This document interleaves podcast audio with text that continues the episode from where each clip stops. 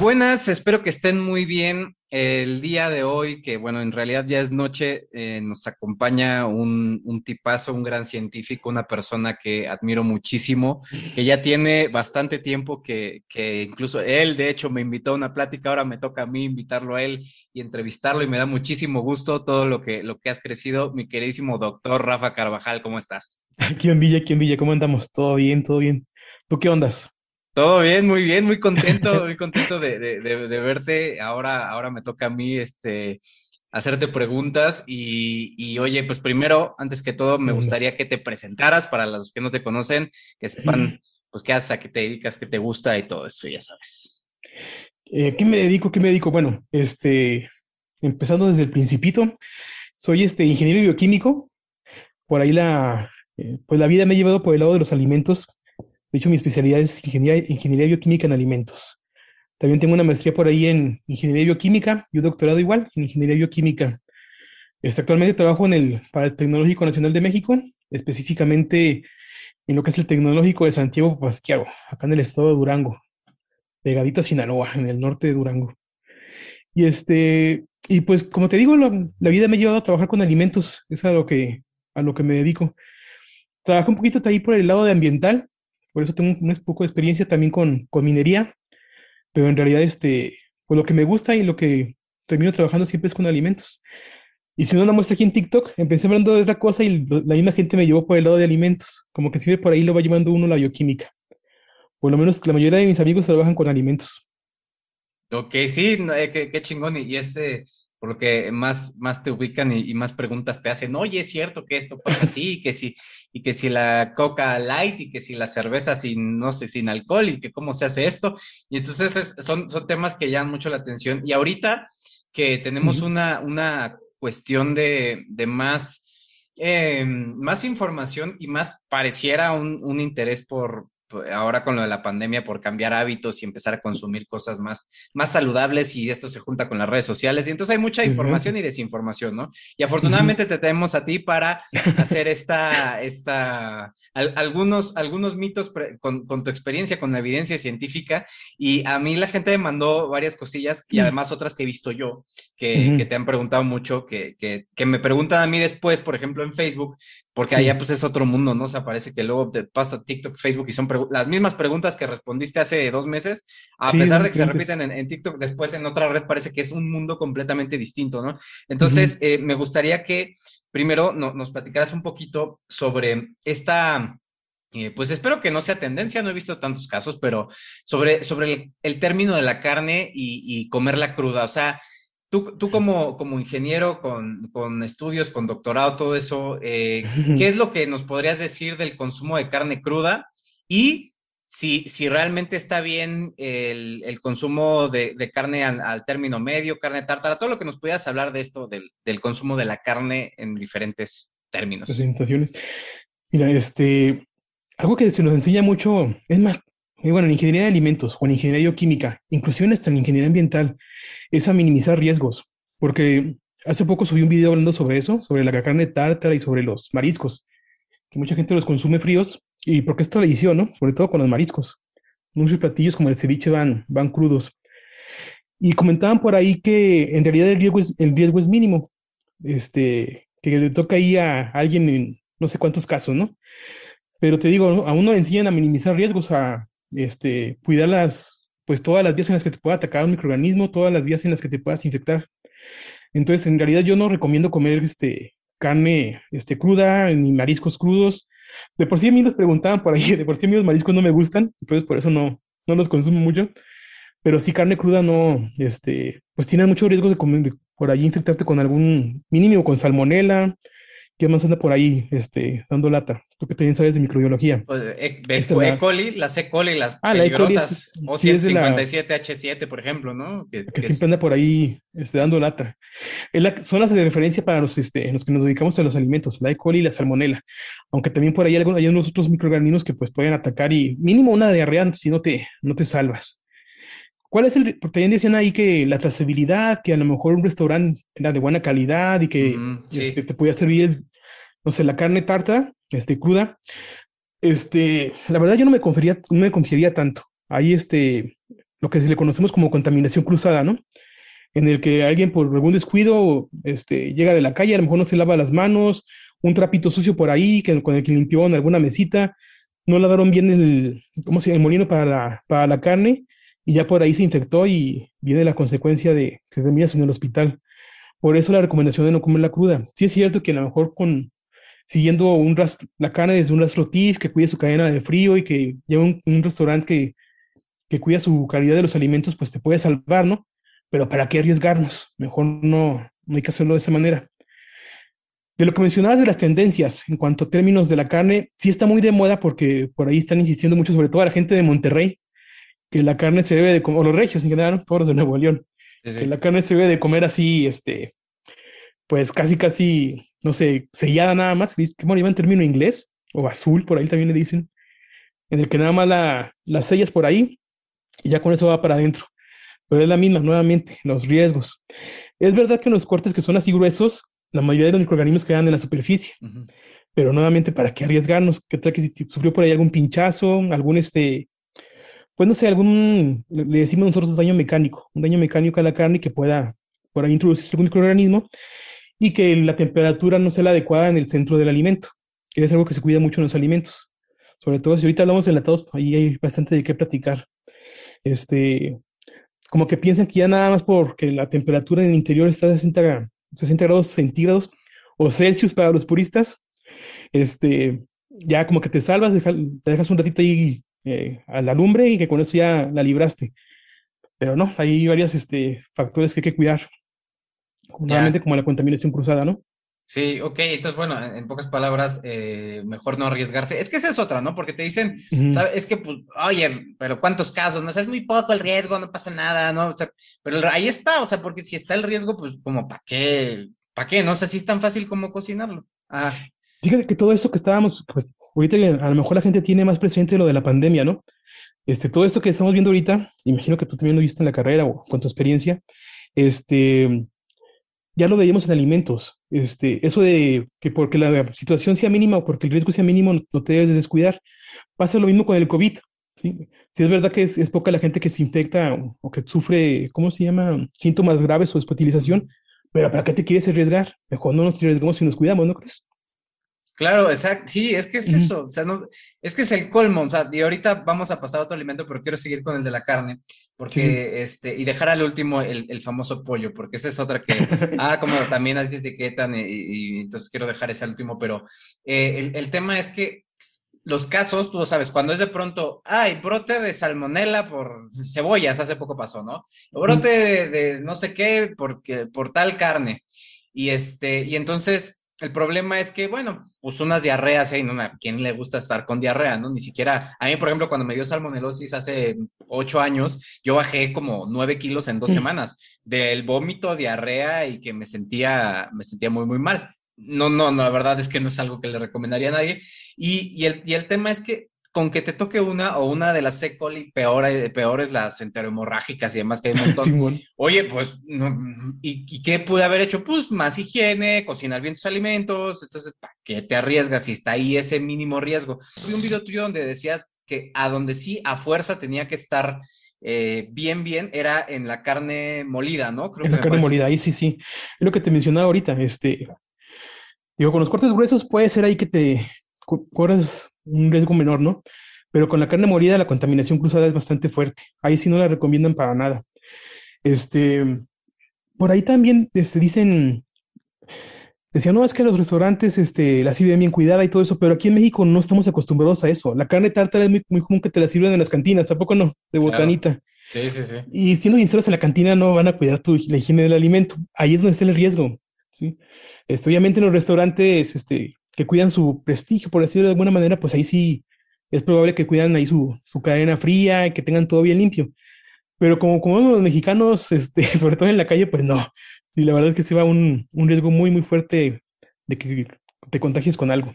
Y, y, aparte, habías creo que hecho un video hace poquito de, de eh, hiciste una explicación de estos dos que haces, que aparte son, son maravillosos. Creo que es una carne que la, la, terminan de cocer con el queso derretido, ¿no? Un güey la subió ahí, este, que no sé cómo se llama, y, ah, y ajá. El chavo ese está más, estudia subió la hamburguesa diciendo que no le había gustado porque estaba medio cruda, que no le gustó. Porque luego la gente piensa que estaba yo en contra de ese chavo, que se ah. llama algo punto y no sé qué se llama. Ara, y punto, una cosa así, ¿no? Bueno, ajá. Yo simplemente estaba complementando que tenía razón, lo que a lo mejor no se entendió bien. No, sí, yo sí entendí que el, punto era que, efectivamente está mal que, o sea, que se estén confiando como con, ah, la terminamos de coser con el queso derretido. ¿Cómo, no, no, ¿Cómo te aseguras que por dentro está bien? O sea, es un riesgo bien cabrón, ¿no? Y de nuevo, imagínate que en una de las peores le toque a, un, a uno de los clientes pues una de estas bacterias que son las, las famosas super, y aparte, para acabarle de fregar no nos quiero espantar, pero pues las resistencias se nos vienen, ya están, ¿no? Pero, pero están empeorando. Entonces imagínate, yo por ejemplo, yo me pude tratar la salmonelosis con un antibiótico, este, que también te termina por, por este, atacar tu misma microbiota, pero pude atacar la salmonela y, y, y, me fue bien. Pero yo no sé si en 10 años me vuelva a pasar eso y ya no pueda con ningún pinche antibiótico y a ver cómo me va. Sí, nuevamente les digo, eso que estábamos viendo de, o que estamos viendo ahorita con las variantes y mutaciones y todo eso, ya en alimentos se veía desde hace rato, precisamente por ese tipo de prácticas de las, de las bacterias que ahora no sabemos cómo eliminarlas. Y este, me he fijado mucho que tú, más para que se una idea de qué tan paranoico nos hacen, me he fijado que tú sabes mucho sobre eh, bacterias, sabes el nombre ahí de la cepa y todo, en alimentos no, simplemente es, para nosotros es este E. coli y hay, hay que darle carrilla a, la, E. coli cualquiera que sea de la cepa para no, para no arriesgarnos. Igual con la salmonela, no nos identificamos tanto como tú las identificas. Simplemente es este microorganismos y hay que darle crán porque si no, quién sabe en qué bronca nos podamos meter. Sí, sí, pues que a mí, bueno, está, está padre, está Porque es está padre, está padre. Y especie y haces las pruebas para identificar y que, ah, mira, resulta que esta es Tifimurium y esta es este, 157H7 y, para investigación está padre para las tesis, pero sí, al final del día, yo, yo soy de los que dicen, ese coli punto, ¿no? Y a ver, ¿a qué resistente? No, no me importa si es tal subespecie o tal cosa, que si le puede pegar. Y últimamente salen en los antibiogramas que por resisten todo, ¿no? Entonces está bien cabrón que de pronto dices, si te llegas a infectar, porque chingue su madre, pues que el riesgo está ahí, ahí están las medicinas. pues por ahora, no sabemos cuánto tiempo más, no creo que sea mucho, vamos a poder atacarlas, ¿no? Y, y siguiendo con este tema de la carne, ¿o algo más, Rafa? No, dime, dime, dime. Ah, eh, el tema que, es bien, común, esto de, oye, ¿sabes qué? Yo descongelo la carne, la dejo al sol. Es, es como descongelo la carne, y si la, la descongelo, pero me sobró, ¿la puedo volver a congelar? ¿Cómo está eso? Este, Sí, algo que siempre hay que tener bien presentes es, es hasta un poquito fácil fijarse cómo, cómo funcionan los microorganismos. Si a ti te gustaría crecer ahí, el microorganismo también va a crecer. ¿sí? Si estás en el congelador, pues vas a estar ahí todo congeladillo y apretado, pues no, no vas a querer estar haciendo nada, hecho bolita, ¿no? Y no, vas, no te vas a reproducir, vas a estar ahí aletargado, ahí tratando de sobrevivir. Si te pasan, este, te sacan del congelador y te ponen ahí en el, en el solecito, calientito, y luego con comidita y con la carne, pues empiezas a reproducirte todo lo que das, ¿no? Es igual con los microorganismos. Si tienen este, te tienen congelado ahí en el, refrigerador, te sacan y te ponen ahí bien a gusto, con una temperatura así bien rica, con tu alimento ya a la mano, pues te vas a empezar a, reproducir. Por eso lo recomendable es sacar la carne del congelador y ponerla en el refrigerador, aunque tardes más tiempo en descongelarla, para no, no darle chance al microorganismo de que se reproduzca tanto. Entonces, este, pues en el refri a lo mejor te puede crecer un poco más que, como, que cuando está ahí congelado, pero pues este, la reproducción no es tan acelerada como cuando está bajo el sol. Que a mí me sorprendió que mucha gente hiciera eso, ¿eh? Pero sí son muchos comentarios que me decían ahí, ah, yo le pongo bajo el sol, ya no lo voy a hacer. Pero, mm, ¿será que no está acostumbrado a hacerlo como lo dicen en la, en la escuela o como lo dicen en los libros? Este, pero sí me sorprendió que la gente lo descongelara así. Un método a lo mejor así que se te viene el tiempo encima para descongelarla, que llegaste llegaste, muy bien, llega tu mamá de la, de la calle y que no sacaste la cana del congelador y que te, ya te va a colgar, es que puedes ponerla en el, bajo el chorro de agua para descongelarla sin sacarla del paquete para que no la contamines con el agua. A lo mejor la puedes poner en una bolsa Ziploc para que no le entre el agua, la pones bajo el chorro de agua para que se descongele un poco más rápido y ahora sí inmediatamente al sartén. Eso ah. es un método rápido y seguro de descongelar carne. Fíjate que yo ahora lo que, lo que hice, debo confesar, hoy este, que ya quise experimentar y preparar ahí unas piernas de pollo en la freidora de aire. Dije, no, nada de que voy a descongelarlo en el sol, entonces lo saqué del congelador y lo metí al refri y dije, sí, sí se descongela, ¿no? En la mañana, no, ¿cuál? Estaban congeladísimas. Y entonces lo metí directo a la freidora de aire y pues ahí sí ya, este, pues la seguí, ¿no? Eso, eso fue un consejo que me dieron de, déjala ahí, pero o sea, Un ratote. Todo, todo el ratote y se va a cocinar. Y sí, efectivamente, pues, no sé ahí. Y también es un buen método para, porque me preguntaban ahí, y no lo contesté, fíjate, se me fue la onda. Me preguntaban también ahí en las redes sobre si lo podían hacer directamente al sartén, por ejemplo, ¿no? Mm, Y les digo que sí, pero la bronca es que vas a gastar más energía. Y pues tú lo acabas de ver, ¿no? Con la freidora.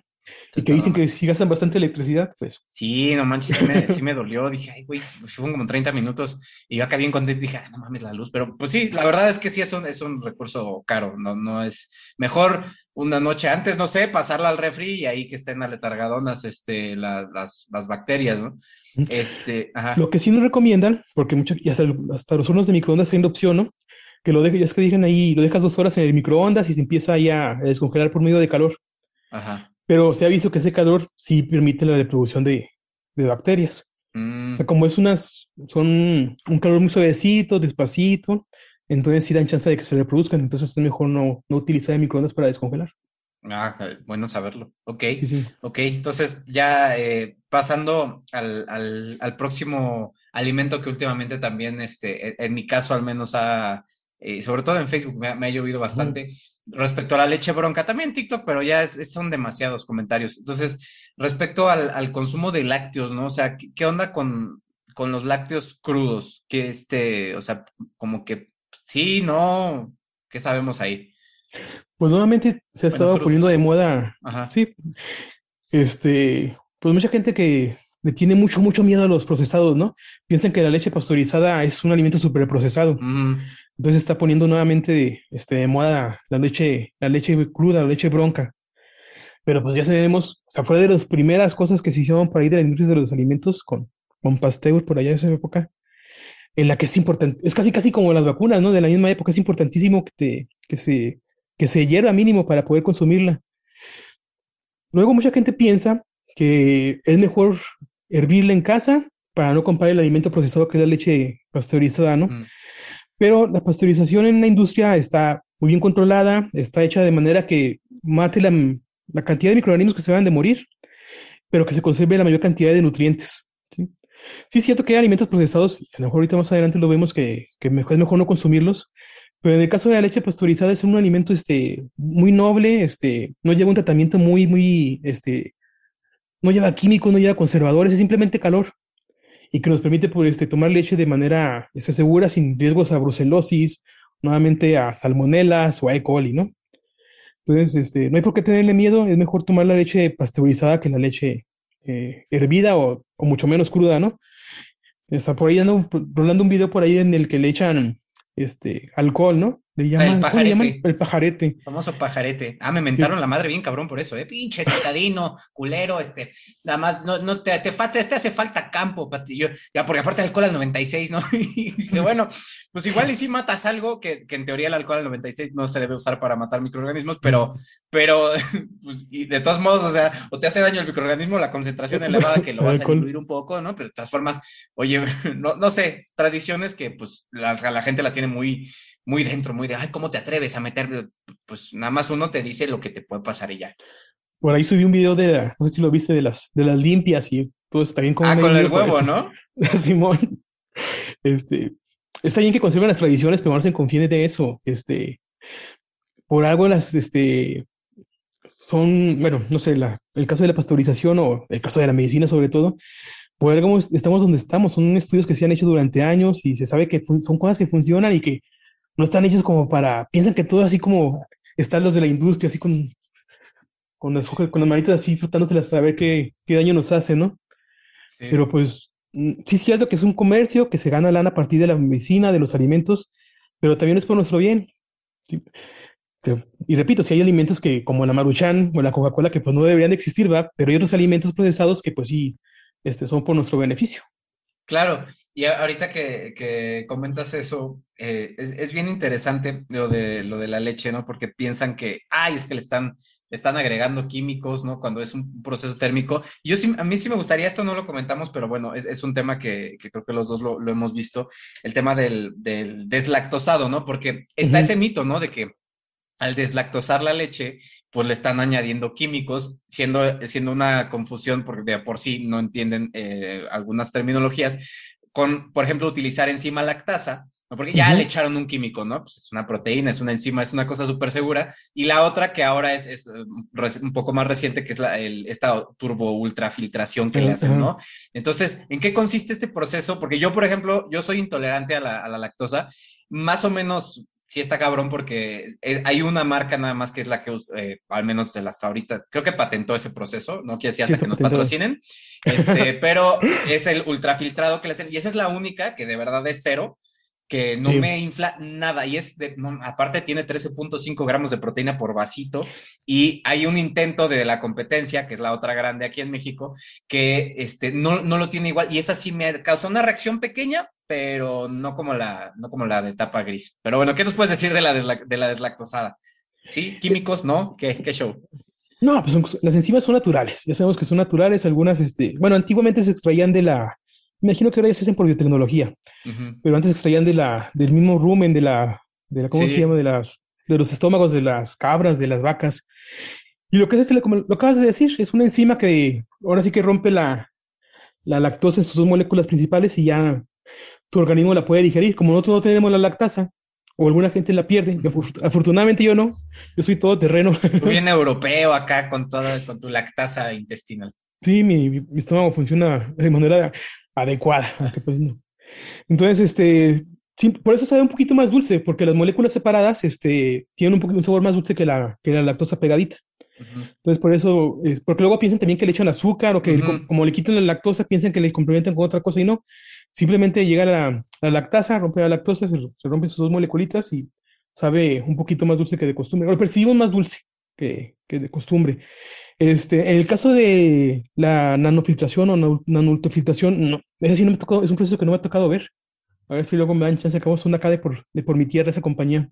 Hoy estaría súper padre porque eh, yo me quedé con las ganas de, visitar eso. Este, la empresa donde trabajé antes de, empezar en redes, este, era uno de los clientes, bueno, de los clientes, pero y entonces era de no, que ya tenemos este proceso, que es que, ay, estaría bien padre verlo, ¿no? Pero era así como algo súper, súper innovador, entonces sí estaría muy padre. Pero peor, o sea, es un filtro, entonces ni siquiera, no, ambas son seguras, ¿no? Sí, sí. Por eso queda más concentrada la, la proteína, porque se elimina un poco de agua. Entonces, como queda más que nada, es la, misma proteína que tiene el hecho originalmente, pero más, más concentrada nada más. Ah, pues dice que 70% más proteína. yo, ay, eso es todo así para, para, mis licuados que no puedo dejar de la maldita proteína de suero leche. A ver si ahorita podemos hablar de eso.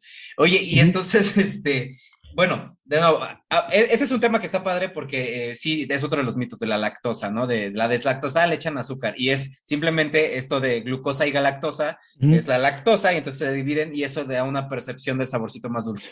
Igual pasa con el, no sé si les he tocado con agua de limón, este, que llega la, le pones, bueno, preparas tu agua de limón natural, le pones tu, tu azúcar, tu sacarosa, le echas el agua, le echas el limón, la, bueno, ya preparas, ¿no?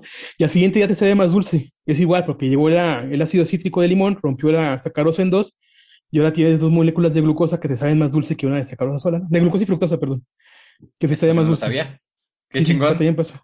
Órale, no, está padrísimo. Luego gente, la gente piensa también que a la leche ultra pasteurizada le ponen conservadores. Ah. Pero la diferencia entre la leche ultra pasteurizada y la pasteurizada es que por decir así, a, grosso modo, ¿no? La pasteurizada matas, no sé, el, ¿qué te gusta? El 60%, 70% de los microorganismos. Y con la ultra, ultra pasteurizada te vas casi al, pues casi al 90, casi la estabilidad de la leche. Ajá. Por eso puedes conservarla más tiempo sin refrigeración. Ah, esa es la diferencia, ¿no? Que la pasteurizada se mete al refri, la ultra, esa puede estar fuera porque ya no tiene prácticamente nada. Siempre y cuando no esté abierta. Si la, si la abres, ya la tienes que meter al refri. claro, claro, sí, sí, es importante eso. Y la diferencia son las temperaturas. La pasteurizada te la llevas a 60, 60, 65, 65 grados durante 20 minutos y la otra pasteurizada está de volada. Son 150 grados, 200 grados en 5 segundos. Ok. Y yo para atrás. Acá con eso matas la mayoría de los microorganismos y la puedes almacenar sin abrir a temperatura ambiente. Qué chingón. Ok, pues sí, y, estrategias que se han diseñado para que nosotros podamos consumir los alimentos de forma más segura y aún así queremos. Ay, y otra cosa que, que, que, que mencionaste eso porque es bien curioso. Yo tengo colegas en, el gremio de veterinaria que se dedican a, vacas o que están en, en investigación y, y, tienen ellos la famosa fiebre ondulante que es por la bacteria brucela, este, la brucelosis, ¿no? Y entonces eh, como es una bacteria que vive adentro de las células, se le llama intracelular facultativa, puede vivir dentro o fuera. El, el tema es que se les esconde al sistema inmune y de pronto a ciertas horas les da fiebre, ¿no? Es como de, ah, hoy a las 12 del día, pum, fiebre, y de 40. Y de pronto al siguiente día otra vez y se les quita, y así, pum, un día sí, un día no. O sea, es algo que está bien cabrón. Y, y, por cuánto tiempo, pues ahí sí es, eh, luego no se sabe, ¿no? Una frase que a mí no me gusta nada es la que dicen, ay, poco veneno no matan. Y sí, a lo ah. mejor ahorita estás joven y tu sistema este, inmunológico está todo lo que da, ¿no? Pero espérate tantito, pueden pasar esos casos, no sé, algún virus que se te esconda por ahí, llegas a viejito y no sabes ni de qué te moriste, ¿no? Claro. Ahí está que, no, es que se murió de una bacteria y no sabemos de qué le dio. Pues ahí están las consecuencias de poco veneno no lo mata. O de que me como ahorita la carne tarta, de cabo no pasa nada. O, o la leche bronca, de cabo no pasa nada. Y ahí está. Sí, que ahí están, ahí están, y hasta tuberculosis. Son, les enlisté, me acuerdo, ahí fue la cancioncita que les hice de. Sí, la vi, la vi.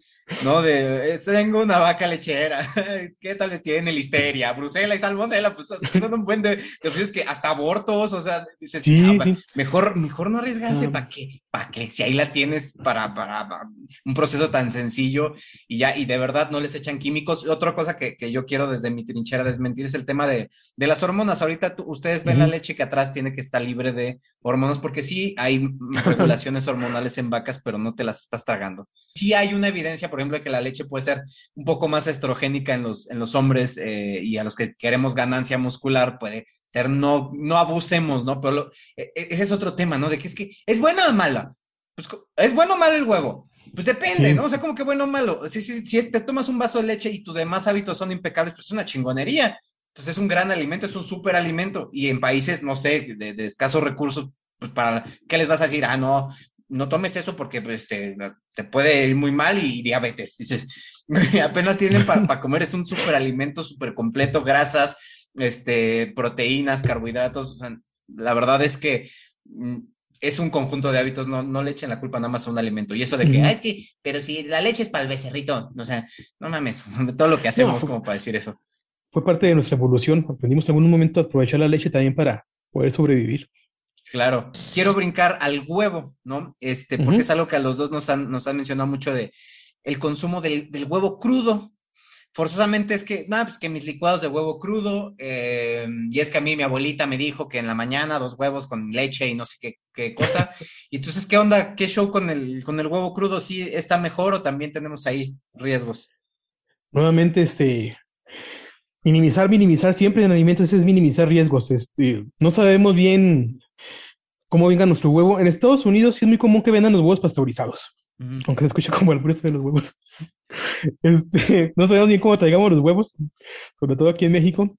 Entonces, este, es mejor minimizar los riesgos, no, este, no se confíen de que a lo mejor se ve la cascarita muy limpia, muy así, pero no sabemos cómo almacenaron los, este, los alimentos en el súper, a lo mejor en la tiendita de la esquina, este, Luego, no, es por, por feo, por gacho, pero luego en, en, las cadenas un poquito más grandes tienden a cuidar un poco más esa situación. Las tienditas de la esquina a veces son más, un poquito más descuidados en el momento de, pues, de conservar sus alimentos, ¿no?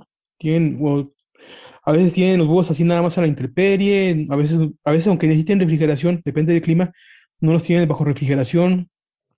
Entonces, la clave es este, siempre minimizar los riesgos.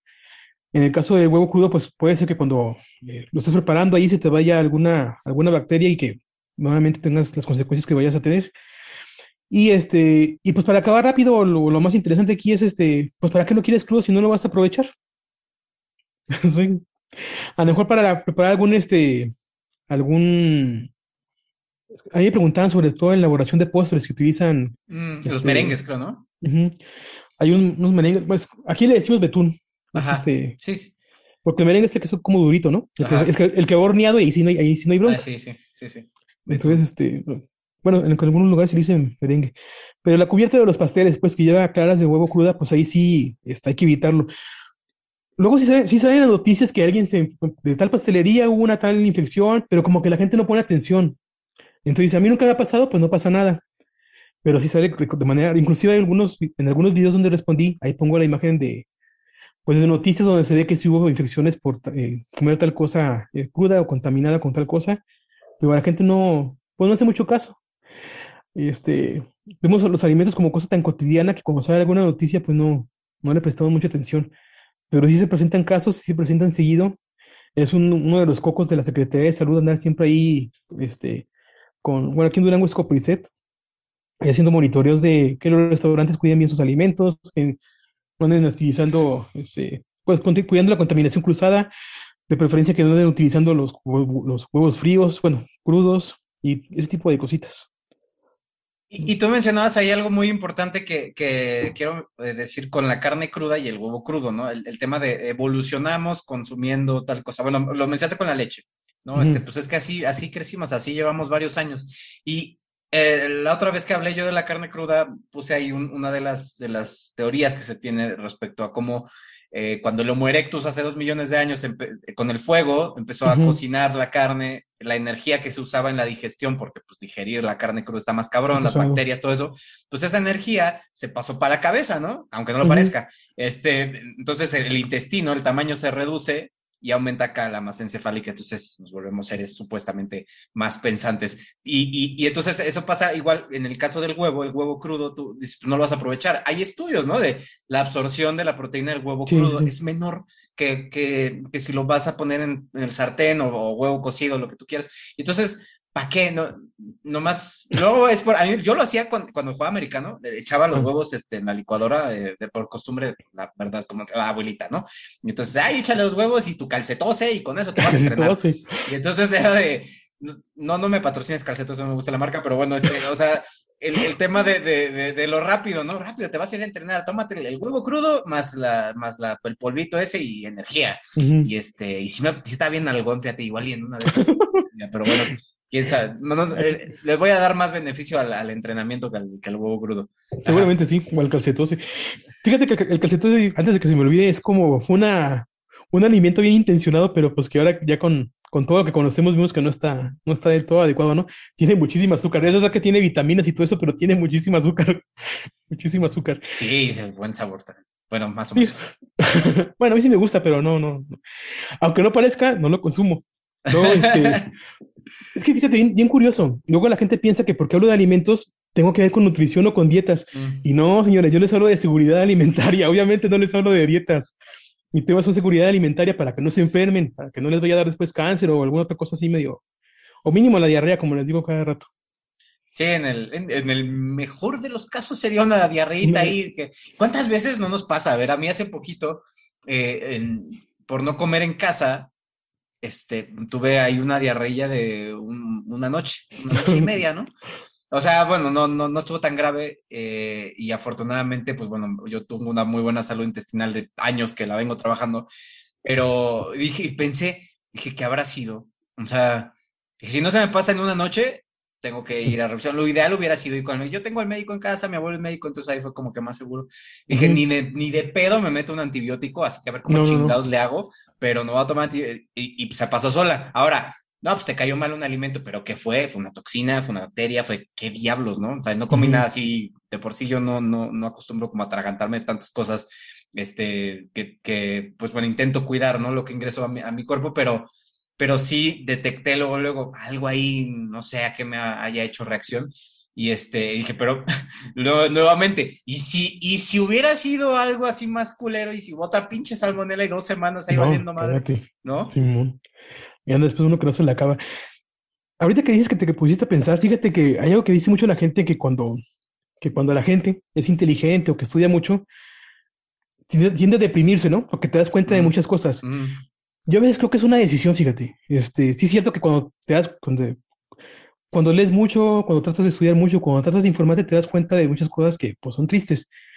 Pero también el hecho de que te pongas a pensar todo lo que está pasando en tu organismo cuando comes mal, cuando este, o las bacterias que tienes allá adentro cuando estás enfermo, también es interesante, te, te hace disfrutar la vida de manera diferente. Estoy de acuerdo contigo. Justo acabo de, editar una plática que tuve con Yal y él decía eso. Él usaba esta frase de Jesús, ¿no? De bienaventurados los pobres de espíritu. Y él su interpretación es que los pobres de espíritu son los pobres de conocimiento, ¿no? Los ignorantes. Que decía, es que yo estudiaba cine y nunca más pude disfrutar una pinche película, así como habla él, ¿no? Nunca pude disfrutar una pinche película porque yo veía la luz acá y el pendejo este que hizo mal. Y entonces decía, ustedes son mártires del conocimiento. ustedes sufren y ustedes ya no pueden ver, él, él en su libro de Me Vale Más pone el ejemplo de una rosa, ¿no? Tú aprecias la rosa por su color, pero el botánico va a ver células y va a ver no sé qué cosas, y entonces nosotros ignorantes bailamos y luego tú me explicas qué tengo que hacer y me vacuno y me pongo el cubrebocas mientras sigo bailando, ¿no? Ojalá sí le hicieran la mayoría, pero no es así. Este, y entonces yo también lo, lo pensé cuando lo estaba editando porque dije, pues así, la verdad es que más conocimiento luego te hace como, en mi caso, no, en, en el caso de microbiología estoy más paranoico a veces, ¿no? De, ah, sí, sí. tengo que, híjole, no desinfecté el teléfono, igual y no me pasa nada pero como bien dices, después lo estaba pensando y dije, si, es que aprendes a, a, esa felicidad que ellos tienen por no saber, nosotros al saber, al conocer, te maravillas más con cosas que dices, wow, la ciencia, ¿no? Uh -huh. Sí, sí, sí, es una, yo pienso que es cosa de decisión. Fíjate que ahorita recordando eso, yo me, a mí me pasaba eso con Lost, me gustaba mucho la, la serie de Lost. Sí. Y siento que me echó a perder las demás series porque ya no las disfruto igual.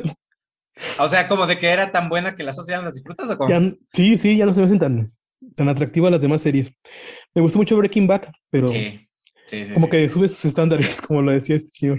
Sí, no, bueno, Breaking Bad, sí, definitivamente. Que a mí, Lost también la disfruté mucho, como que se pasó, se puso rara al final, pero... Al último sí, ya no supieron cómo acabarla. Sí, pero las primeras, oh, sí, como no, una, una, maravilla.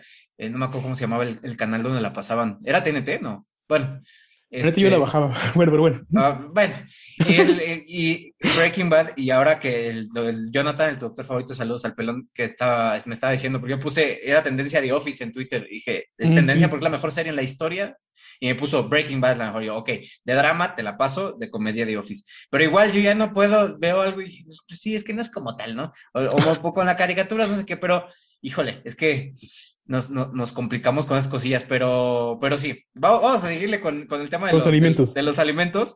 Este, ya hablamos del, de huevo crudo, no, carne cruda, no, leche bronca, no. Mm. O, o, si lo hacen, pues nada más sepan que se pueden, les puede ir mal, ¿no? ¿Para qué? Evitemos los riesgos. Y este, este tema, Rafa, de el, el pescado, ¿no?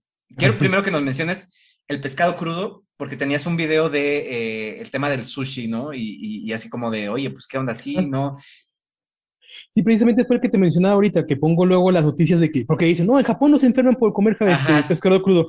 Y ahí puse atrás en de fondo las noticias donde se veía que sí. Y era un periódico de Tokio, ¿eh? Donde tuvieron que cerrar una cadena porque mucha gente se había infectada. No sé qué. Bueno, sí viene el microorganismo, pero no me acuerdo cuál era, la verdad. Pero sí. sí, el pescado crudo también de preferencia no. Ya ese sí si vieron ahí en el mismo del video les decía que si de plano tienen mucho antojo, pues cuiden que sea un restaurante, un localito que la pesca sea de, un lugar cercano de ahí, este, del día, este, que cuiden bien sus procesos de alimentos. Si pueden ustedes este, cocinarlo en casa y asegurarse que todo está bien limpio, pues en el caso de que tengan mucho antojo, pues háganlo, pero de preferencia no, no corran riesgos, nuevamente. Minimizar riesgos, minimizar riesgos. Mejor. Y, y, el, y entonces, ok, el pescado crudo no, me encanta el sushi, pero procuro que no sea así como con el salmón crudo o el no sé qué, el crudo es eh, mejor, mejor no. Pero el, el, ahorita no sé qué video se habrá hecho viral, no sé por dónde, pero me llega mucho el tema de los metales pesados. Pero es que el pescado tiene mercurio y es que tiene metales pesados y su consumo es peligroso. ¿Qué, qué onda con eso de, de los metales pesados en el pescado? Yo estaba leyendo, por, precisamente también estaba preguntando, a mí me estaban preguntando sobre el atún, me preguntan mm. mucho sobre el atún y el... Me imagino yo que se les ocurrió porque estuve hablando ahí de enlatados y como que luego, luego relacionas el atún con el enlatado, ¿no? Uh -huh. Entonces, este, estuve buscando información precisamente porque no es mi tema este, de expertise y resultó que una de las personas que publica sobre eso este, es mi conocido, el doctor Guillermo Barba del Tecnológico de Mazatlán. Okay. Por ahí, cuando yo estaba en la maestría, él estaba haciendo su doctorado en el Tecnológico de Durango. Y este, y tiene ahí dos artículos, busqué, hay otros artículos de por allá de, hay unos de Harvard, me parece que era, esa era de divulgación. Y por lo que yo vi en el atún, o por lo que alcancé a ver en esos par de días que estuve revisando, este, no debemos de preocuparnos tanto. Sí hay cierto que tiene mercurio, sobre todo metilmercurio, que es el que nos hace daño, pero no sobrepasa las normas que, que establecen la, este, la OMS o las, las organizaciones de alimentos por lo que yo vi, como que se queda 10 veces menor a, a, lo que recomienda. Entonces, este, no, sí tiene mercurio, pero no es tanto como para alarmarnos.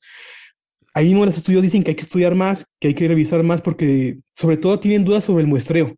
Mencionan que es difícil muestrear este, este los, la pesca en el, en el mar, y por eso como que todavía se quedan con la duda, pero pues, por lo menos lo que yo leí, los artículos, que fueron unos tres o cuatro artículos, dicen que no hay tanto por qué, por qué preocuparnos. Y busqué información sobre este, el atún que, que, se captura aquí en México, que es este, del Pacífico, precisamente para, sobre todo porque sí me ha tocado trabajar un poquito con lo que es este, bueno, más atún, con pinza. No quería decir marcas, pero cuidan, ellos están cuidando este su, por lo, por lo que me ha tocado ver, si cuidan su producción, cuidan por ahí el proceso de eh, aminas biogénicas en, en, su pescado para las intoxicaciones. Mm. Este, me ha tocado trabajar con residentes. No he trabajado yo directamente ahí, pero chavos que están haciendo sus tesis, sus, sus prácticas profesionales, me toca asesorarlos y por eso, y aparte tengo amigos ahí trabajando. Este, okay. Por eso me ha tocado ver que se cuidan su proceso y entonces sí confío en que los resultados que están arrojando sí, sí son eh, verídicos, pues, dignos. Yo, fíjate, para aportar un poquito, también eh, en lo que me puse a investigar respecto a esto de los metales, lo mismo encontré y, y, y quiero además que vea la gente o que escuche lo que es, como sea que consuman este contenido, eh, cómo se responde. O sea, por el momento no hacen falta estudios, ¿no? Tiene sí, pero dentro de las cantidades, eh, pues seguras, por así decirlo, ¿no? Ahora, eh, el tema es que eh, seguramente hay personas que son más sensibles y, y algo les, les pasará, ¿no? Que ese, ese uh -huh. es el tema, no sé, algunas cuestiones autoinmunes, hormonales, yo qué sé. El, el, el, tema, por ejemplo, eh, cuando pasan las cuestiones con el clenbuterol, intoxicaciones por el consumo, sí. por ejemplo, de hígado, ¿no? No a todos nos pasa. Yo a mí no me gusta el hígado, pero las pocas veces que lo he comido no me ha pasado nada. Y pre eh, pregunta acá en el tema con el Fernando Conde, que sí, es el que más está metido en, en producción bovina y, y porcina, porque también ya está llegando ahí en teoría no se debe hacer, pero pues, es México. Y, y sí hay mucho clenbuterol y, y se encuentra en, en, en, hígado, sobre todo de res y de cerdo. En el pollo no, en el pollo no se usa nada de eso. Mm. Pero pues el hígado de pollo, no entonces el que, que, quieres es el de res para que sea redituable. Y entonces hay personas que son sensibles y tienen alergia y, y una reacción, una hipersensibilidad, una anafilaxia por el consumo del hígado que tiene clenbuterol. Igual y a mí o a, a Rafa no le pasa nada, pero hay personas que sí son, que sí son muy sensibles, ¿no? Entonces, yo me imagino, a, habrá que ver los estudios, ¿no? De, de, de esta sensibilidad y, y, de esta cantidad de metales pesados, pero imagínense, o sea, cuánto pescado comemos, ¿no? En, en general a nivel mundial, era para que hubiera un montón de problemas más. Yo sostengo todavía, Rafa, de reserva de lo que me puedes decir tú, y esa quizás la, la, abordamos también ahorita al final, aunque no lo platicamos, pero uh -huh. eh, vi un comercial, no sé si te etiquetaron también, eh, no sé quién es, pero en, estaba promoviendo el azúcar de caña, ¿no? Y era como de, le echan la culpa al azúcar de todo, y no es cierto, son los edulcorantes, ¿no? Dices, uh -huh. O sea, no dudo que también haya problemas, eh, pero, pero tampoco chingues, o sea, si tú puedes hacer un, un rastreo, una trazabilidad de cómo aumentamos nosotros nuestro consumo de azúcar y cómo empezaron a salir un poquito más de problemas eh, uh -huh. por el conjunto de hábitos en general, el sedentarismo, el consumo de azúcar, este, alimentos procesados, bla, bla, bla. Pero querían así como de, no, no, el azúcar es, es muy buena, el azúcar natural es buenísima. Pues, o sea, ¿cómo? O sea, de, de, de, de, acuerdo con quién o qué o qué cantidades. O sea, sí me explico, pero sería pagadísima y compradísimo el. el ¿Te acuerdas que me, Ah, sí, ya que es como, no. Ah, pues a ti, te, a ti también por ahí me te contactaron que te dijimos, mmm, mejor no. Y me contactaron para eso y no, no. Les dije que si querían hacer, les hacían ahí algo de eh, la producción, de cómo se produce la, el azúcar Ajá. y todo eso. Y ya no me contestaron. Pero sí querían que hablara ahí otras cosas. Ellos, ellos lo que querían es que dijeras, oye, no, pues es que di que el azúcar de caña natural es buenísima, uh -huh. y no, o sea, como, pues claro, imagínate si lo dices tú, puta, pues es así como el respaldo del científico, en lugar de un pobre pendejo que estaba ahí, perdón, ni me acuerdo cómo se llama, ni me interesa, sí, pero en un programa de TV que está de las clásicas menciones, así como mencionan el factor de transferencia y todo eso, uh -huh. me lo mandaron hoy y creo que fue por Facebook. Y dije, oye, ¿es cierto? ¿Qué opinas de lo que dijo Pepe Pérez? Y yo, pues, pues es un vendidazo el güey, o le pagaron por la promoción. ¿Y con qué evidencia, qué respaldo que todo está diciendo que el azúcar no tiene la culpa de nada, ¿no? O sea, son los edulcorantes, ¿por qué ha aumentado su consumo en tantos, 100, 200%? Pues sí, pero, pues, eh, o sea, vaya, y el azúcar cuánto ha aumentado a, a los últimos años, ¿no? Que va uh -huh. bajando y ya les está empezando a decir, ay, güey, hay que, hay que decir que no, que es mejor lo natural que el edulcorante. Pues, pues lo cuestiono al menos, ¿no? Pero a, a cuidado con, con, esos consumos de, que ni sé por qué salió ahorita el tema del azúcar. ¿Por qué lo, por qué no me acuerdo. Bueno, no importa. Ok, entonces, eh, falta, eh, hay que esperar los estudios, ¿no? Ajá. Sí, no, algo nomás ahí como, a lo mejor como dato curioso, sí decía que cuando los peces son más grandes, o las, bueno, en este caso el atún es más grande, sí tendría a acumular más este, eh, mercurio, mercurio, y sobre todo en zonas que ahorita se me fue el nombre, a lo mejor tú sí te sabes o sí te acuerdas, este, hay zonas de los mares en que la temperatura cambia muy drásticamente, de manera vertical. No recuerdo cómo se llama sí, eso. Sí, sí, este, sí, no, me, acuerdo, pero me lo investigo y se los pongo ahí, este, para que, sí. En esas zonas donde se, encuentran esos tipos de peces, ahí sí hay este, peces con un poquito más de acumulación de mercurio, pero hay que ver, todavía no, no hay nada concluyente, igual que con el, con el azúcar o con el glutamato. Bueno, con el azúcar sí, pero me acuerdo ahorita que mencionabas de la susceptibilidad con el glutamato monosódico. Ah, el glutamato, te preguntó este Pablito Mendizábal, ¿no? Te preguntó qué, onda con, que cierta malo, porque te voy a decir así como persona que escucha muchas cosas, muchas noticias, es que a todo le ponen glutamato monosódico y, cáncer y adicciones y, bla, bla. Entonces, ¿qué onda con, esa, esa famosa glutamato monosódico que, nos, nos estimula los sabores y nos vuelve adictos, es lo que dicen? ¿Qué show con eso? Nuevamente, lo que yo he visto, y son estudios recientes, de hecho, lo que mencioné ahí con Pablo son es de este año en los estudios y generalmente cuando hago videos con estudios que vienen así, que pongo ciertas el respaldo, este, son de tres años a la fecha, a lo mucho cinco años a la fecha. Entonces, este, nuevamente no hay nada concluyente. Sí es cierto que hay dosis elevadas que se hace de manera, pues, intencional, se provoca en células o en ratones, se provoca los tumores para ver cómo funciona. Y dosis elevadas sí puede tener este daños, este, pues, a nivel nervioso, cerebral, este, eh, cáncer, pero son niveles que no podríamos consumir. Un humano no puede consumir esas dosis, este, o sea, sería, no sé, alguien muy demasiado, demasiado glotón, es casi como un kilo diario de glutamato, una cosa así. O sea, son dosis este, que hasta el momento son seguras y es cierto que hay personas que son susceptibles y les provoca taquicardia, este, mareos, dolores de cabeza, pero por lo menos las dosis que están ahorita usadas en alimentos son, eh, son seguras, son las que maneja Ah, porque luego dicen que en Europa están prohibido el glutamato y no es cierto. En Europa también está permitido en las dosis este, adecuadas, ¿no? No recuerdo ahorita los límites, pero no, este, no hay tanto de qué preocuparse. Nuevamente, luego la gente se, asusta por las moléculas que son, este, que tienen nombres raros. Cuando en realidad, este, eh, ahí el, el, problema es que generalmente el glutamato monosódico viene acompañado de alimentos ricos en grasas, con mucha sal, y eso es lo que de veras nos hace daño, o con mucho azúcar, es lo que de veras nos hace, nos hace daño no tanto el, esa molécula rara de glutamato.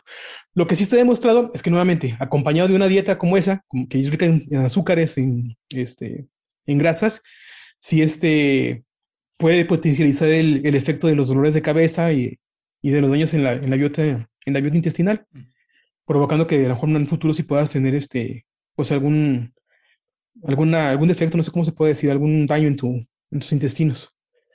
Entonces hay que llevar, nuevamente, hay que llevarse a leve, no hay que, no hay que abusar del, glutamato.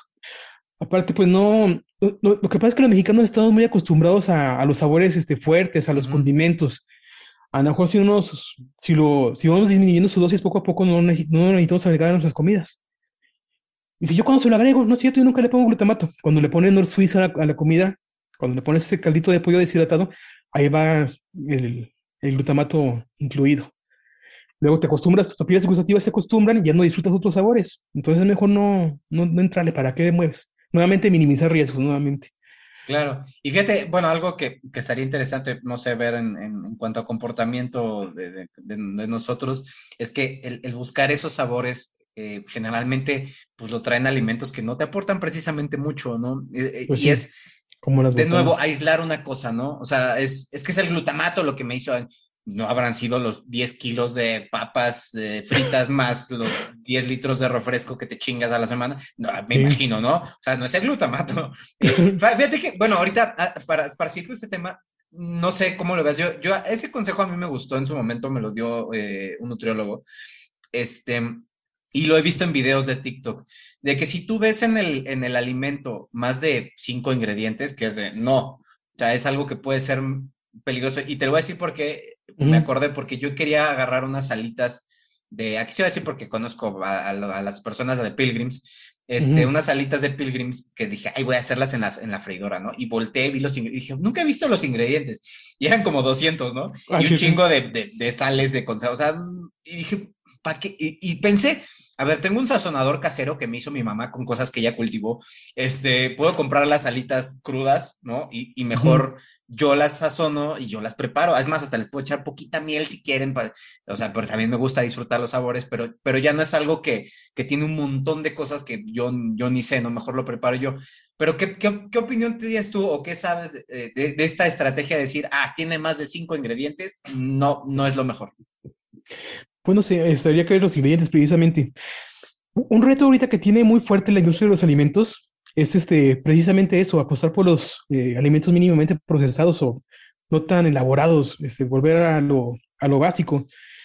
Y no es, simplemente por malas costumbres, porque nos acostumbramos mucho a los sabores artificiales, a, no sé, sobre todo por influencia de, de, nuestros vecinos del norte que les gusta todo así como que muy extremo, y luego aparte de nosotros que nos, nos gusta todo condimentado. Entonces, yo por lo menos he visto que algunas empresas están ahí, por lo menos proponiendo el, hecho, el uso de pues alimentos que se parezcan más a lo natural, no, no usar tantos eh, pues ingredientes raros como las gomas, como... Uh -huh. Y es que, por ejemplo, la catsup en realidad, la salsa catsup no debe de ser tan, tan espesa, pero a la gente como le gusta la experiencia de estarle pegándola a esta, luego va y se le... De por sí ya un montón de azúcar, y luego va y le ponen más gomas que son carbohidratos, bueno, en, sí, pues son los más baratos de utilizar, porque también puedes hacerlo con, con proteínas, pero lo más barato son los carbohidratos. Entonces le ponen más gomas, entonces es un, ya prácticamente no tiene nada de tomate, nada de natural, es puro. Entonces si la gente viera que en realidad esa catsup es ligerita, es, es una salsa precisamente que no debe ser espesa, pues este, pues se daría cuenta que no tiene por qué consumir ese tipo de alimentos. Entonces, creo que sí es una parte de una responsabilidad de la, de la industria de los alimentos, pero acompañada por, nos, eh, por la exigencia del consumidor. Claro.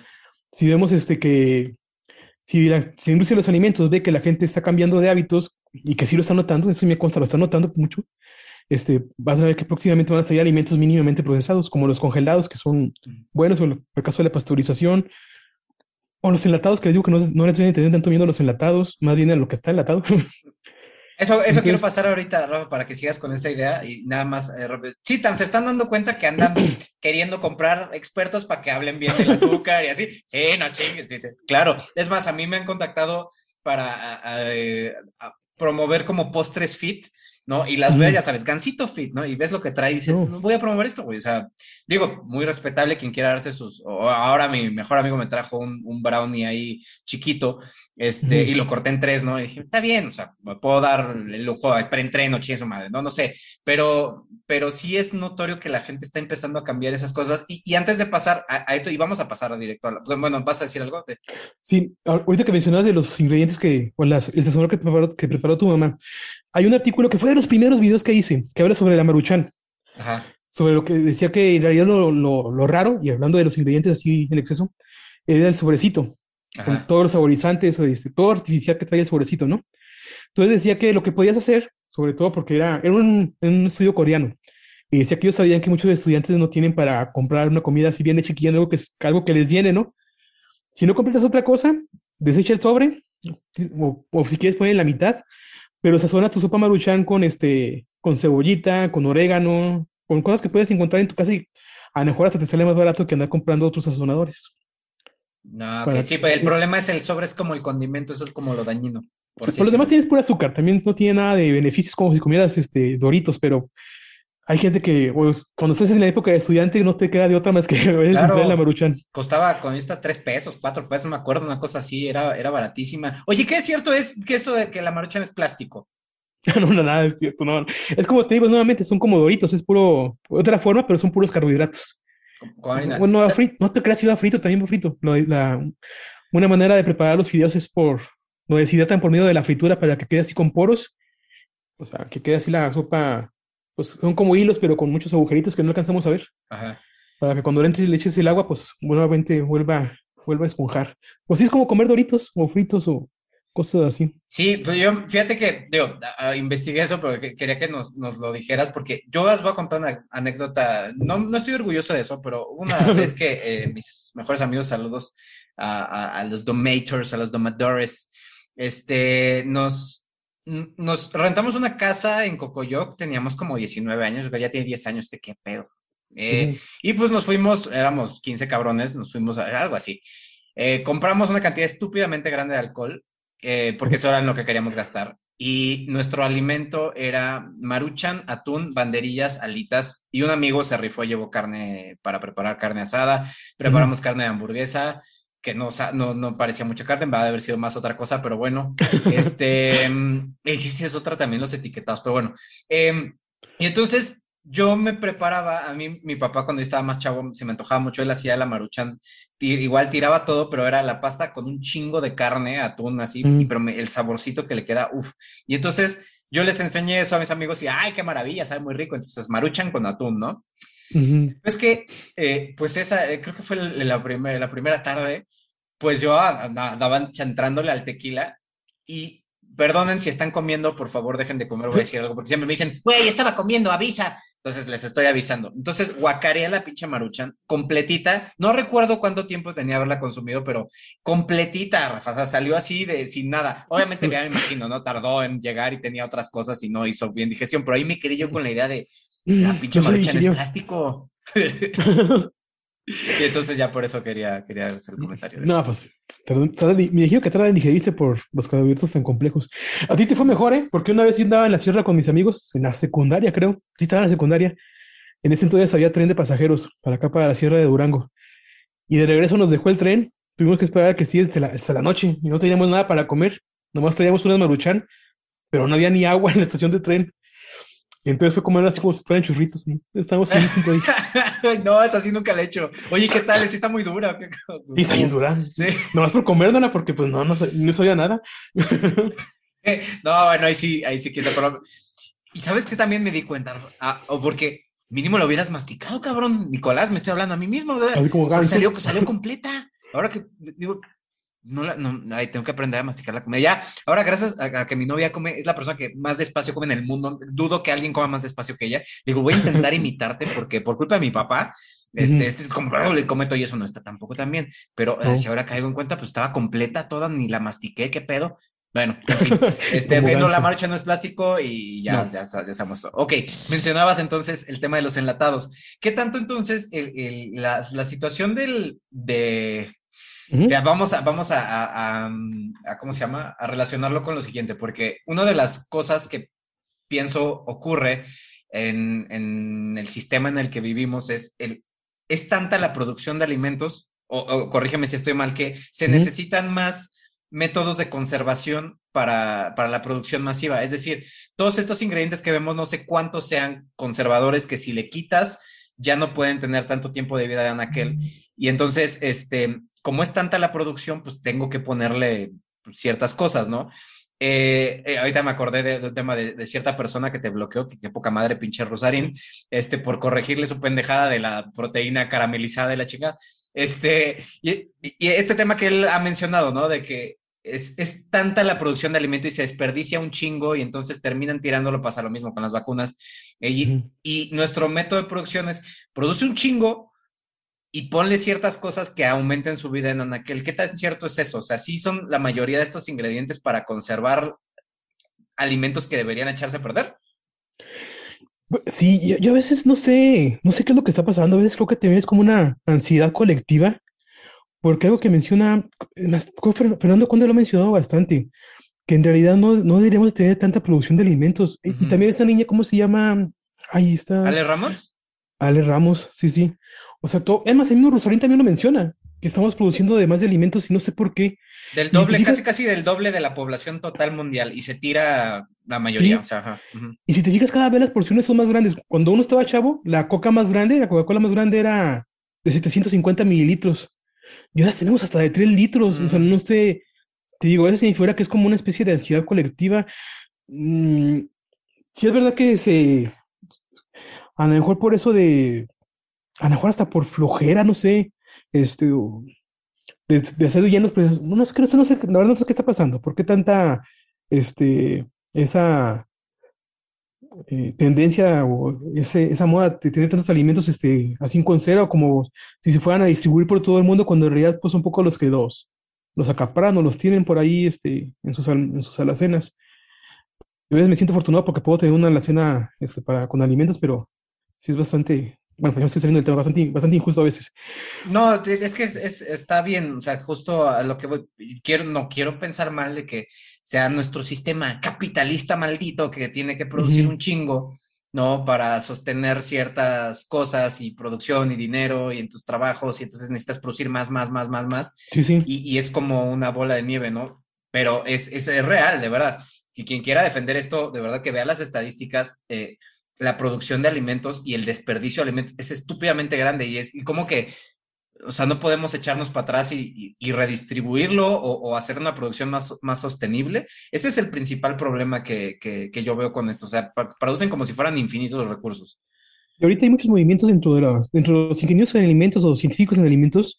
Hay muchos movimientos este, con respecto a eso. ¿eh? Me parece que se llama, la más representativa, creo que se llama AMEPAL, si no, si mal no recuerdo y trata, está tratando de hacer eso, precisamente ver qué se está produciendo en México o a nivel mundial y ver la manera en cómo no, cómo le podemos redistribuir, cómo fomentar que no se desperdicie tanto, o sea, ¿para qué produces tanto si no lo estás distribuyendo, si no lo estás vendiendo? Hay que ver qué está, cómo se está haciendo eso, por qué se está haciendo. Claro. Este, pero sí, sí, este, se está creando conciencia, son un poquito los grupos que están empezando a trabajar con eso, pero ya hay movimientos dentro de, de nuestro grupo que está, está tratando de combatir esa sobreproducción o, o más bien de mejorar la, la, la, distribución de los alimentos para, pues para que sea un poquito más equitativo, ¿no? Sí. Sí, no, qué bueno. Y, y bueno, eh, eh, pasando a esto de para aumentar el tiempo de vida, vamos con Ah, los enlatados, ¿no? ya me andaba perdiendo ahí, sí. ¿Qué, qué onda, ¿Qué onda con los enlatados? Son tan, o sea, es cierto que las latas sueltan químicos que te van a generar pues muchos problemas, eh, o, o, o no, o como dices tú, más bien es lo que contiene la lata. Fíjate, subí, un, subí ese, ese video sobre las latas y en el video mencionaba yo que este, las latas eran uno de los, de los procesos más seguros que, que podía haber. Ah. Y ahí, y no les he querido contestar. Después, a lo mejor después hago un video, cuando, a lo mejor cuando me agarren de genio, de malas. Cuando eso nunca me pasa, bueno, no se nota. Pues por eso no lo he contestado. Pero luego me ponen ahí este, que soy, un menti- que soy mentiroso. Eres un mentiroso, ¿cómo que son mejores los procesados que los alimentos naturales? Yo no estoy diciendo eso, estoy diciendo que de los procesados, los, las latas son de los más seguros que puedes consumir. ¿Por qué? Porque este, un alimento enlatado bien hecho, y de los, y por ejemplo, para tomar nuevamente el ejemplo del atún, este, no, no, no lleva conservadores, simplemente es el, el alimento que es la, es el atún en este caso. Lleva alguna salmuera para favorecer ahí. Eso nos ayuda mucho en, en el proceso para poder facilitar la transferencia de calor. ¿Qué es la salmuera, Rafa? ¿Agua con Es sal? un, eh, puede ser, en este caso, en el caso del atún, ponen agua con chícharo. Es caldo de chícharo. Precisamente para no usar tanta sal. Ok. Le ponen este caldo de chícharo. ¿Para qué nos ayuda la salmuera? Uno, para cuando metes calor a la, a la lata, cuando la metes en, le decimos la retorta, que es el equipo que hace que se que calienta las latas para, que, para matar todos los microbios que hay adentro. Este, si el alimento está seco, el calor va a batallar para entrar al, al mero, le decimos el punto frío, que es el centro de la lata. Entonces, si le pones un líquido, la transferencia de calor es más, más adecuada. Puedes meter más calor hacia el centro de la lata y puedes este, producir un alimento más eh, libre de microorganismos. Ok. Si llega hasta el 90% de, de esterilidad, queda ahí un, un porcentaje mínimo de... Sobre todo lo que se cuida mucho son las esporas de los hongos. Mm, O sea, todos los, los procesos de enlatado están este, diseñados para las esporas de los hongos o para las bacterias latentes. es- Esporas de bacterias también, ¿no? Clostridium y así las que aguantan la Sí, sí. anaerobiosis. Fíjate que Clostridium es de los más famosos, pero no es tan... Y sí es de los que cuidan más en los... De los que cuidan más en los procesos de... Cuando se hace el diseño de matemático para todos esos procesos, Ujú. sí se toma en cuenta, pero no es tan... ¿Común? Pues no es tan común, no es tan, tan, preocupante. ¿Por qué? Porque solo se da eh, prácticamente en los alimentos como las carnes, las carnes enlatadas. Pero, por ejemplo, en, las, en el tomate o en algunas otras frutas, como son ácidas, no sé, no, no- es raro encontrar el Ah. Clostridium por ahí. A un pH de 4.5, el Clostridium no, so- no sobrevive. Ok. Entonces, Con, con ese pH y con la temperatura que le metes, pues ya, está, ahí, Sí, te lo, ahí te lo echas. Entonces, este, les decía, una, una lata eh, con un proceso de esterilización bien hecho, con un proceso de, de calentamiento bien hecho, no tiene por qué llevar este, conservadores. Es como la leche ultrapasteurizada. Matas la mayoría de los microorganismos, entonces no te queda nada que viva ahí adentro y no haber nada que eche perder tus alimentos. Aparte que también desactiva las enzimas que pueden provocar algunos cambios en el alimento. Entonces no, les digo, de los enlatados, no es, es un proceso también de los, este, pues más, más nobles que la industria de los alimentos. sí es cierto que hay alimentos, por ejemplo, nuevamente, ¿no? Que, que siempre pongo de ejemplo es el chilorio, porque el Mm. chilorio lleva, lleva glutamato, lleva un chorro de sal, un chorro de condimentos. Entonces me hace digo, daño esa madre. Fíjate que, que grasoso. chilorio a mi, a mi abuelo, por ejemplo, le encanta. Y es como, ay, con chilorio, este, chilorio y, y frijoles y chorizo. Y yo ya no puedo tragar esa madre. O sea, no puedo. De, de verdad que eh, ya lo detecté, que esos condimentos me hacen mucho daño. Eh, eh, o Sí, sea, sí. intestinal, me, me ponen una, una chinga. Yo ya no puedo comer. eh. De hecho, incluso es, es curioso. Por ejemplo, hay cierto tipo de chorizo, chorizo tipo argentino y otro que le ponen kogui, que, que sí puedo consumir. Pero si es uno de los rojos que tiene más condimentos, este, o sea, no sé, no quiero decir así, pero sí, lo- los, más corrientones, por así decirlo, Sí, pues sí. que tienen más saborizantes o más, me hace mucho daño también. Es el chilorio. No sé, no le he detectado que a qué soy sensible, pero, pero me va muy mal. Es que lleva mucha grasa. Y el chorizo que dices de los chorizos económicos, este, como detectamos o como pensamos que el sabor a, carne es el sabor a la grasita, pues prácticamente es grasa con soya y este, pues algunos otros saborizantes. Pero bueno, hay unos productos que tienen que, bueno, no es que tengan que existir, sino que se hacen para, este, pues, para personas que no tienen acceso a cosas tan, tan caras.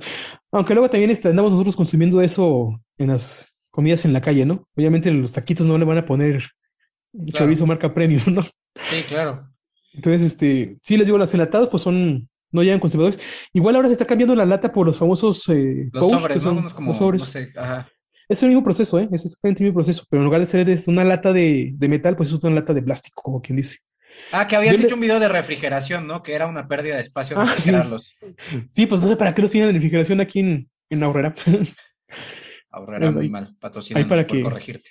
Sí, sí. Patrocina Estamos haciendo un paro, ¿eh? Estamos haciendo un paro. No gasten energía en eso. Liberas espacio, Renan, no manches. Ganar, ganar. Ni Carlos Muñoz da estos consejos de. de Un consejo dinero. millonario. Consejo millonario, no refleje esas madres, por favor. Ok, entonces son seguras, básicamente. Ajá. Y sobre los recubrimientos que me preguntabas, los recubrimientos que les ponen en el interior. Este, nuevamente los, se pensaba, fíjate que yo todavía, porque me puse a leer, precisamente porque pensé que ibas a preguntar sobre eso.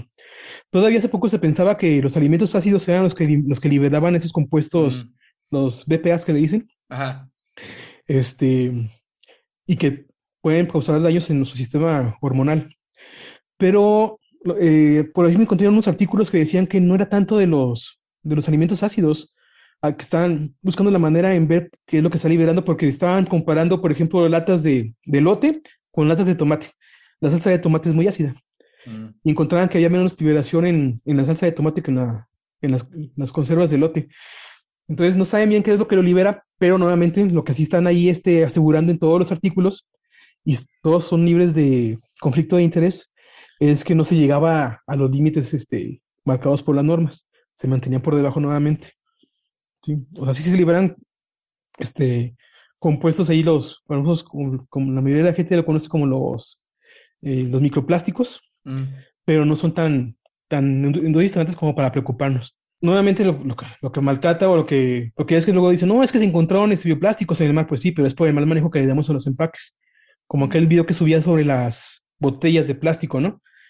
Que luego la gente dice que no hay que usarlas, que porque liberan los bioplásticos, no hay, lo que lo libera es la exposición al sol, la tiras a, la, banqueta, se empieza a, solear, se empieza a descomponer, tarde o temprano llega al mar y ahí es donde, se presentan los problemas, no tanto por la, este, por la producción del alimento en sí. Claro. Ok. Bueno, pues, pues queda claro, son seguros, nada más pues cuiden lo que, lo, lo que consumen y procuren pues consumir lo Pues sí. más a lo que saben, a la comida real que le decimos, ¿no? O sea, tampoco le, le muevan. Ajá. Una alternativa para los enlatados, que yo le voy un poquito más todavía a eso, porque son este más, sobre todo más frescos, son, si, quieren, si van a este, comer verduras congeladas como chícharos o zanahorias, digo verduras, bueno, si van a comer, a consumir verduras como chícharos o zanahorias así, prefieran las congeladas, son mucho mejor que los enlatados. ¿Por qué? Porque tienen mejor conservados sus nutrientes. Prácticamente los sacan de la granja, los mandan a congelar y te llegan a, a la casa, pues prácticamente como los cortaron. Ahí es un ejemplo de cómo los alimentos aquí son mínimamente procesados, son hasta un poquito mejor que los que compra uno en, la, en el mercado. Porque el mercado va, los corta, no sabes por dónde los anduvieron paseando, cuánto tiempo los anduvieron paseando, y en todo ese recorrido, todo el tiempo que estuvieron ahí en el mercado, los nutrientes se van perdiendo, las vitaminas se van, este, se van perdiendo. Entonces, comparados con los congelados, aunque no lo parezca, aunque suene extraño, son de las cosas por las que casi me, me, me linchan. Este, en este caso, los congelados son un poquito más seguros o más frescos que los que pensamos que son frescos, como los que encontramos en el mercado. Ok. Oye, ahorita que dijiste congelados, me acordé de algo que no, no, no hablamos. Este, de si es bueno descongelar la carne y volverla a congelar. O sea, lo que te Ah, sobró, ¿lo, volvi- ¿lo vuelves a congelar o no? Mira, como que según lo que yo vi, para no desperdiciar, siempre y cuando lo hayas descongelado de manera correcta, no hay tanta bronca. Mm, Pero no es, no es lo, lo más adecuado, pues no, sería consumirla toda de un jalón, ¿no? Pero pues no, no es lo, sobre todo aquí en nuestro país o en países en vías de desarrollo, pues no es lo más adecuado, ¿no? Ni modo de ponernos a desperdiciar. claro. Entonces, este, si lo descongelas de manera adecuada, si, te, si cuidaste al momento de desempacarla y de eh, manipularla, que no se te contaminara con nada, pues puedes volverla a congelar. No hay, no hay tanta bronca. Muy bien.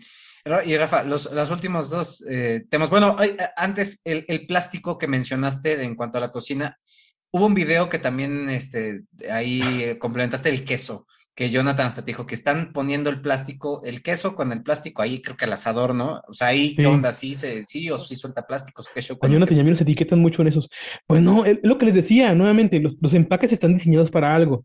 Aguantan la temperatura de esterilización, en el caso de los enlatados o los pouch, este, pero solo una vez. Ya no están diseñados para reciclarlos de esta forma. Entonces, si tú vas y lo pones al asador o si lo metes al horno como lo hacían con las latas de esas de, de Nestlé y todo eso, Ajá. este, no vas a, nuevamente vas a liberar los plásticos que no, que no debemos de consumir. Ahí sí, pero ahí sí ya no es bronca de la industria, o sea, Ahí tú Bueno. la regaste. pues sí. Aunque creo que en estos dos casos, porque ellos mismos hasta como que lo, como que no queriendo la cosa, como que lo sugieren, ¿eh? En sus comerciales ponen ahí imágenes así de ese tipo. No sé si a veces los de mercadotecnia no están este, en contacto con los de producción, no sé qué está pasando ahí, pero Seguramente, eh, seguramente, cla- sí, pero claro, estoy seguro que sí. Este, bueno, ok, entonces más aguas no usen las cosas, o sea, por No. algo se, hicieron así, eh, luego ustedes tienen la culpa de- del manejo que le dan. si Eh, quieren reciclar, usen las artesanías o llévenlo al centro de confinación. Es lo más adecuado. Si quieren reciclar, que es lo adecuado, ¿eh? Ahí está, sí, sería lo mejor. Y hay algo que ni siquiera voy a mencionar el por qué, ya todo el mundo sabe que no deben lavar el pollo. Ahorita Rafa dijo para descongelarlo dentro de una bolsa, sí, pero el directa la carne no se debe lavar porque no, no. se salpica todo y se Pero hay algo que dice, es que yo lo lavo porque si no se hace, eh, a la hora de hervirlo se hace una espuma fea, café, y hasta el cojo feliz por ahí tenía un video, ¿no? Donde tú le, le hiciste dúo de que, pues es, Sí. que- es que es que esa, esa espuma, el otro que no me acuerdo su nombre, dice, le sale Sí. la espuma café y eso es caca, güey. Y entonces tuviste un video. Es cierto que es que No. ese pretexto de la gente que no, yo lavo el pollo porque no quiero que ver esa espuma cochina café. ¿Sí es caca o qué es eso? No, son puras proteínas. Se ve de colores por lo que llega a capturar ahí. Es proteína con algo de grasita del mismo pollo, pero no, no, no, no pasa nada. No, no es algo de preocuparse. Puede saber amarguito, amargo, pero pues es por los mismos condimentos que uno le pone. La proteína no tiene nada que ver. Este, pero no, no, no, este, ese video lo termino diciendo que si la, que si la espuma huele mal, entonces sí, este, habría que desecharlo.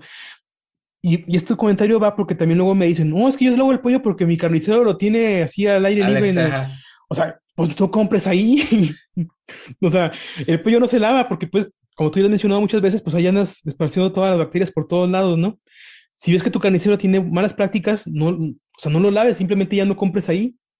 Si ve que presionas para que tenga buenas prácticas de manufactura o buenas prácticas de manipulación ahí el, Claro, el y lo ideal, señor. como tú ya has mencionado, refrigerarlo, ¿no? Ahora alguien que me decía, Ay, pero pues si está ahí mal y no tengo, no hay otra, no existe otra carnicería a dos mil kilómetros a la redonda.